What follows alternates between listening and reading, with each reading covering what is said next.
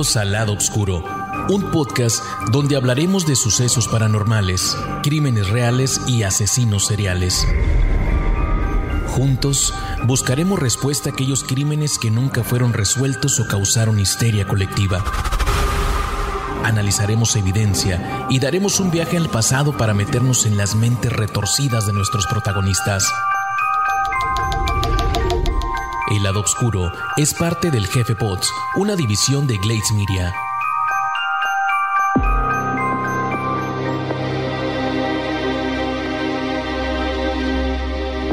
Al oscuro pasillo de la historia criminal, donde las verdades son más perturbadoras que la ficción.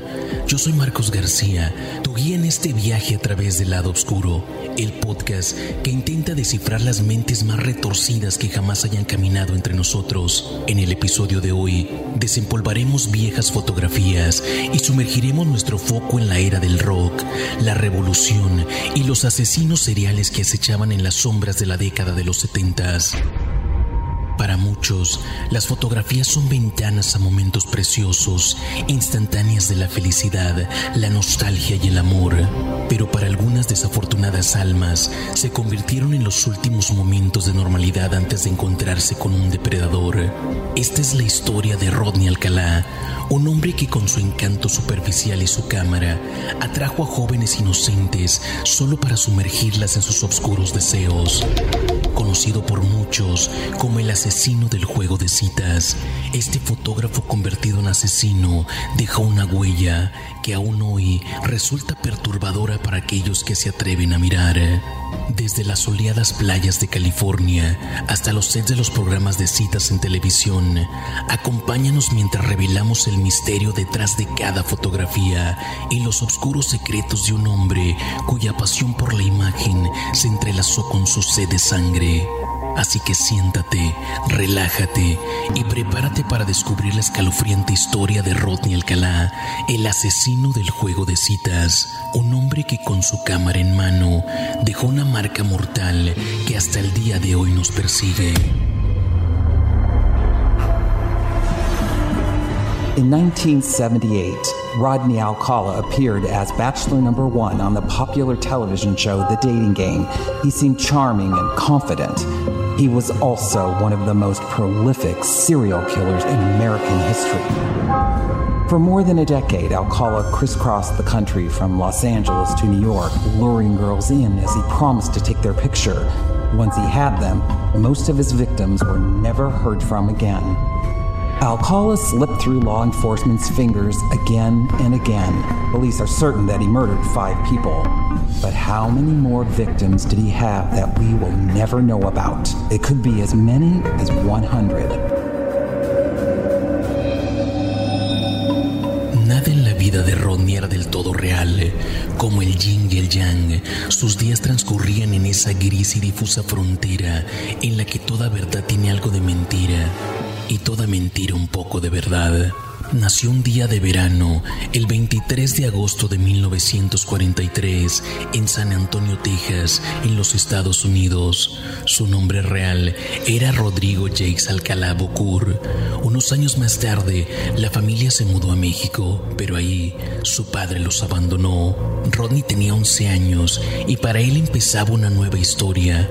Junto a su mamá y sus tres hermanos se mudaron a Los Ángeles. Poco se sabe de él y los suyos hasta el cambio de década. En 1960, cuando recién había cumplido los 17, ingresó al ejército, pero lejos de la tradicional imagen del rudo soldado entrenando con intensidad y disciplina, a él le dieron un puesto administrativo. Cuatro años más tarde, tras sufrir un ataque de nervios, desertó. Lo encontraron en la casa de su madre, las evaluaciones que le realizaron no dejaron buenos resultados. Personalidad narcisista, maligna con psicopatía y sadismo sexual. Todo esto lo dictaminó el psiquiatra del ejército y a causa de esto lo dieron de baja.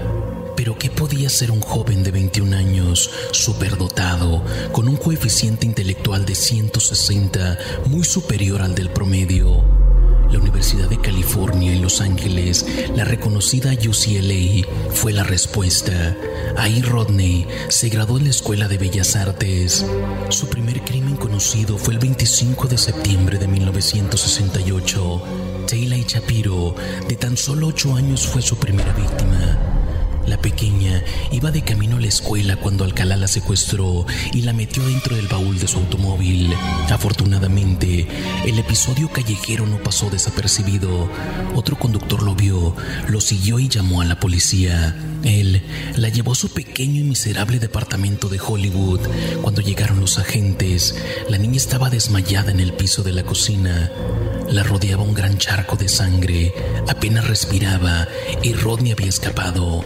La niña sobrevivió, pero la habían golpeado con una barra de acero. También la habían violado y estaba muy lastimada. Shapiro estuvo en coma durante 32 días y pasó meses en recuperación. El portero del edificio logró reconocer al agresor y así la policía ahora tenía un nombre.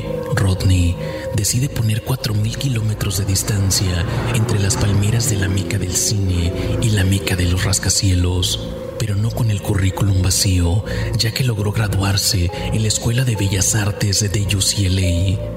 En la Universidad de Nueva York empieza a estudiar cine con uno de los más grandes, Roman Polanski. De hecho, se destacó como uno de los mejores alumnos del cineasta.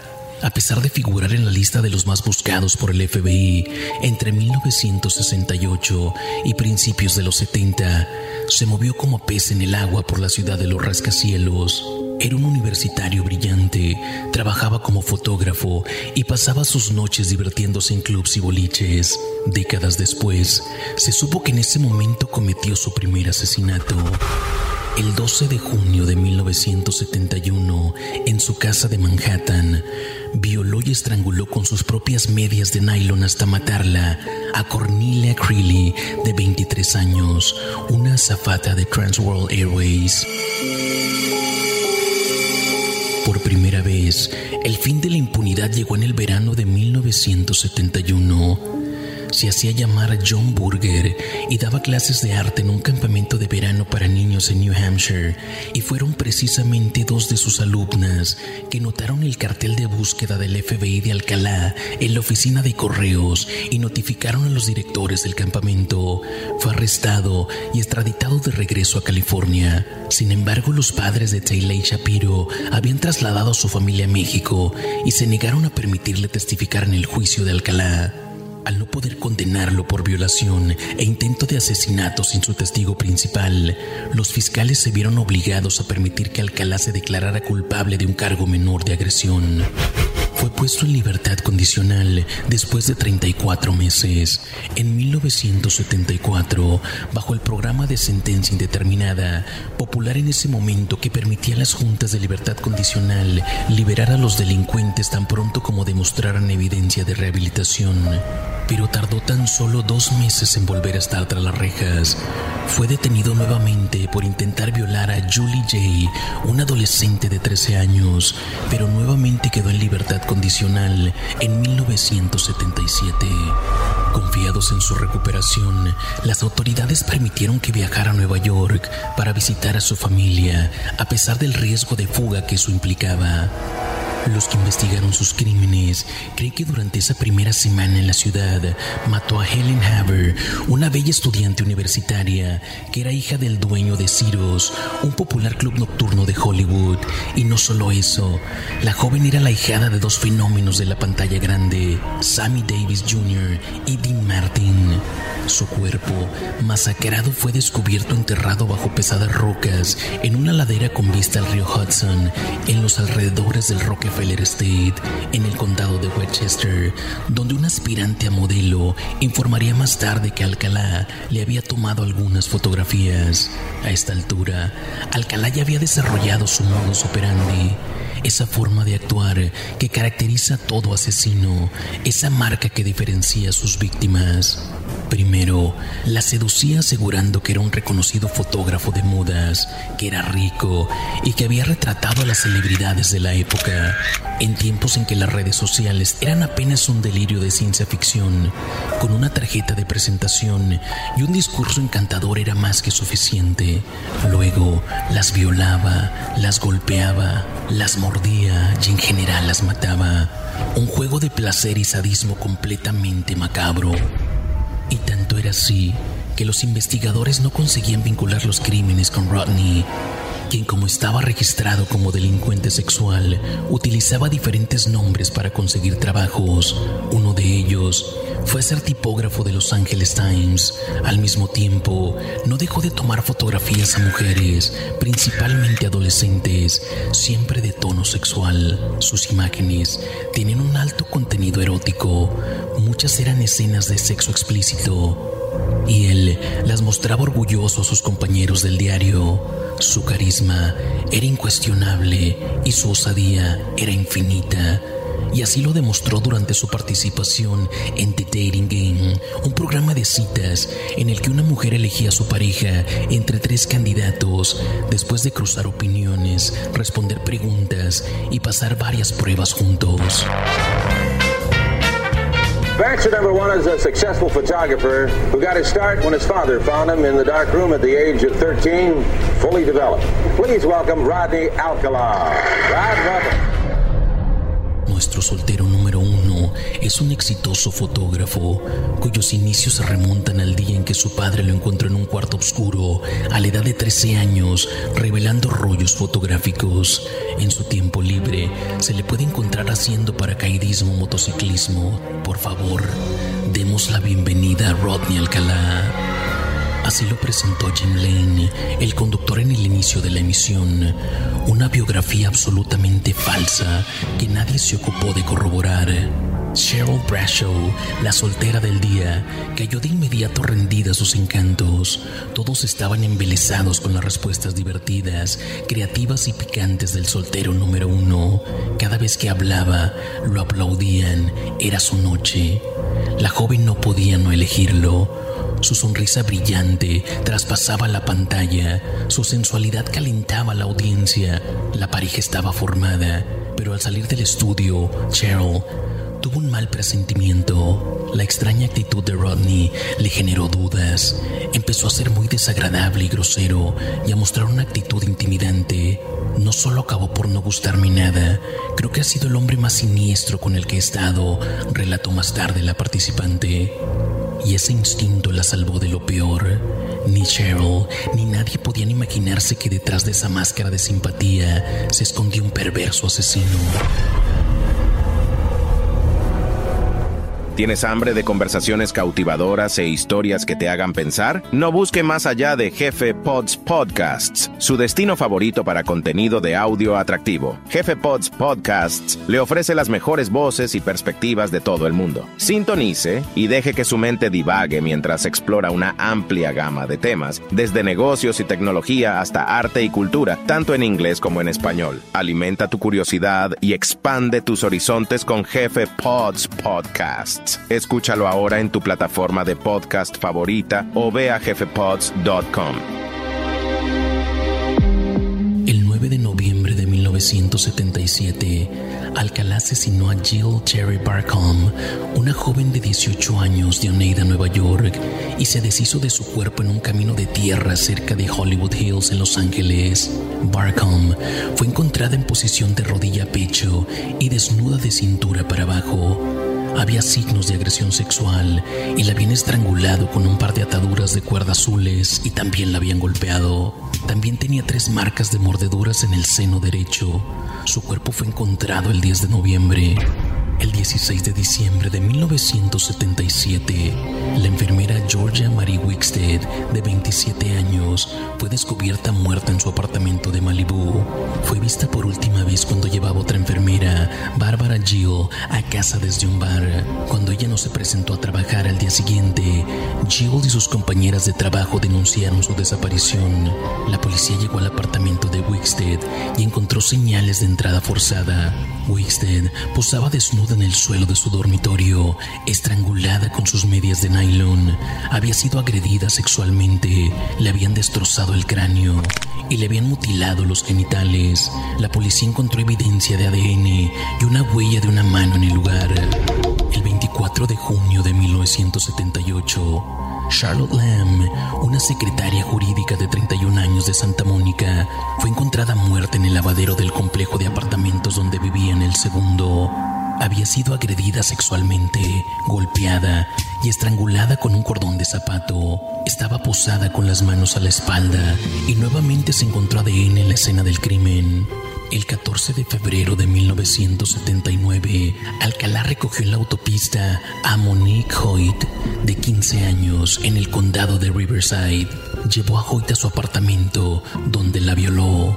Luego viajaron a una zona montañosa aislada cerca de Banning, California, donde Alcalá tomó fotografías de ella en ropa interior y fotografías de él violándola una vez más. Luego la ató y la mordazó. Comenzó una agresión sostenida que incluyó más violaciones y sodomía. Luego golpeó a Hoyt en la cabeza con una piedra.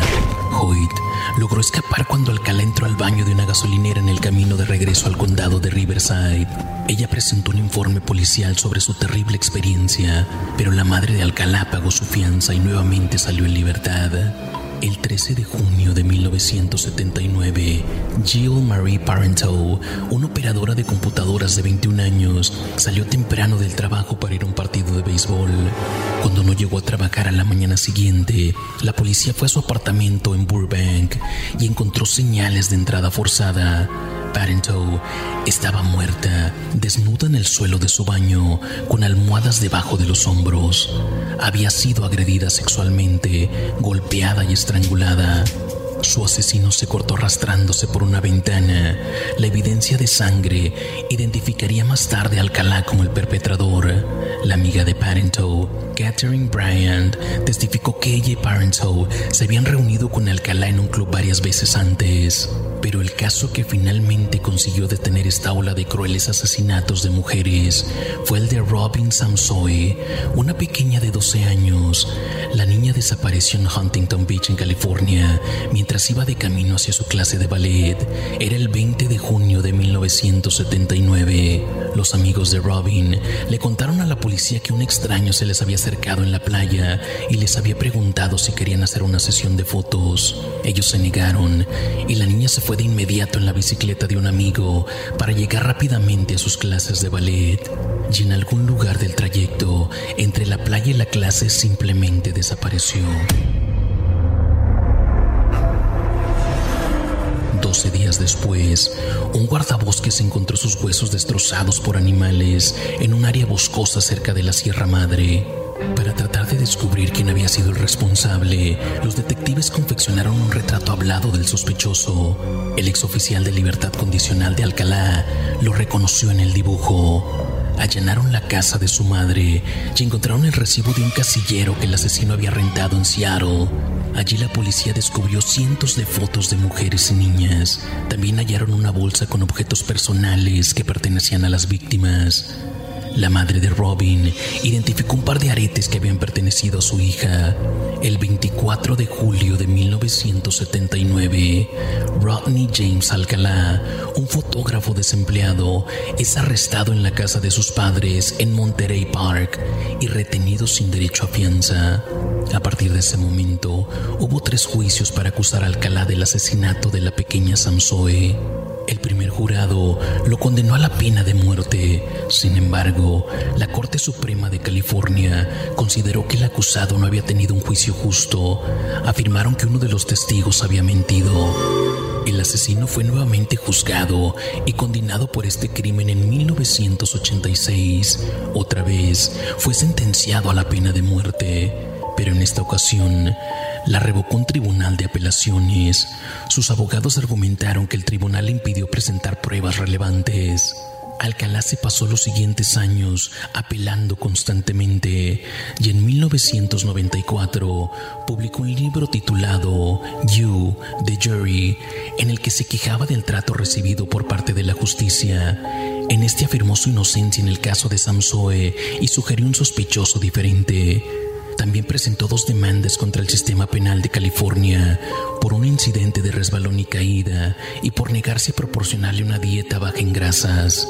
Tal vez por azares del destino o simplemente apareció la justicia divina, ya que cuando todo parecía perdido una vez más y mientras abogados y fiscales peleaban y no aparecían pruebas suficientes para condenarlo, la ciencia haría un gran aporte.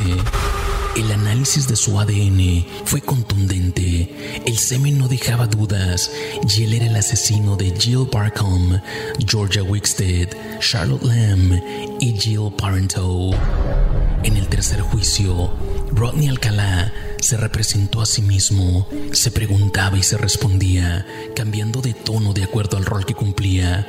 Juraba y perjuraba que no tenía nada que ver.